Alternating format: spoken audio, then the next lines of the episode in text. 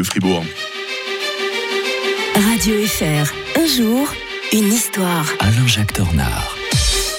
Bonjour Alain-Jacques Tornard. Bonjour Mike. Oh, je vous sens en pleine forme ce matin. Ah je oui, parce que passe là. bah, on, va, di- on va parler, paraît-il, de Buffalo Grill. J'aime bien Oh là là, manger. le gourmand. Je suis désolé de vous décevoir, de vous Hein couper l'appétit. On va parler de Buffalo Bill, Je me suis trompé. Ah ouais Alors, faut que je fasse. fa- je Ah, il faut tout faire. Hein. Ah, bah, c'est pas tombe- ça Vous avez deux bien. secondes. hein. C'est un, perso- un personnage délicieux qui est mort, en effet. Mais oui, un 10 janvier 1917. Donc hein. c'est son anniversaire. Alors Ah. bon, moi, euh, j'ai- j'aimais bien parce que j'aime bien Lucky Luke. Hein. Ah. Et puis euh, Patrick Nordman, euh, euh, Maurice avait consacré un Lucky Luke où il, y a, il était question de Buffalo Grill. Ah, voilà. Euh, Buffalo Bill. Lapsus à nouveau. Euh, alors forcément, il est, il est hyper connu. C'est un des grands personnages du Far West. Il s'appelait William Cody, hein, d'ailleurs, de son vrai nom. Alors il est connu par, par avoir été un tueur de bisons. alors maintenant, forcément, c'est un petit peu moins bien vu. Mhm. hein.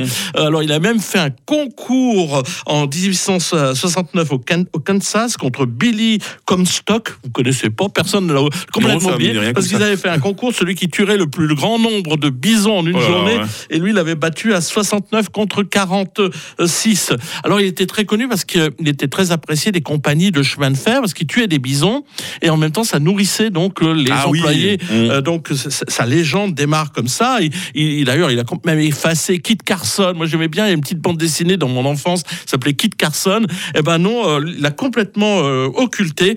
Et euh, bon, euh, avec le temps, il va prendre goût à, à sa propre légende qu'il va nourrir. En fait, euh, c'est pas le héros légendaire dont on parle, mais euh, il a su très bien exploiter son image. Il fait, il- partie des, il fait un peu partie des mythes fondateurs de l'Amérique. Ouais. Exactement, exactement. Moi, je dis toujours d'ailleurs que le Far West fait un peu office d'antiquité gréco-romaine pour les Américains, Mhm. parce que je suis assez méchant avec eux. Et donc, euh, bah, il va organiser, par exemple, euh, en 1872, la grande chasse du grand-duc Alexis de Russie. Donc, euh, ça va lui donner une aura absolument extraordinaire. Et donc, il, il va avoir l'idée de créer une troupe de théâtre, euh, un peu de cirque, un peu, où, où ils font des chevauchés. Il va même, il va même aller euh, jusqu'à prendre le ch- grand chef Sitting Bull, vous savez, le, le vainqueur de Little Big Horn, euh, comme acteur de son propre rôle.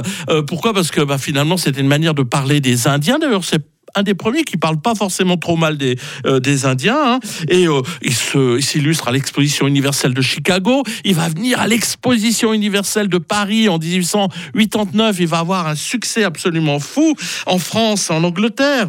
Et euh, donc, les historiens s'accordent de nos jours euh, à reconnaître qu'il n'a pas accompli d'exploits extraordinaires, mais qu'il a opéré avec ses spectacles la jonction entre la conquête de l'Ouest, qui s'achève officiellement avec, la fin de la frontière en 1890, euh, telle qu'elle est relatée dans la presse, et les quelques 2000 westerns, faut pas l'oublier, qui ont été produits par les studios de cinéma à partir du Mhm. début du XXe siècle, et grâce, un peu grâce à lui, tout, tout cela.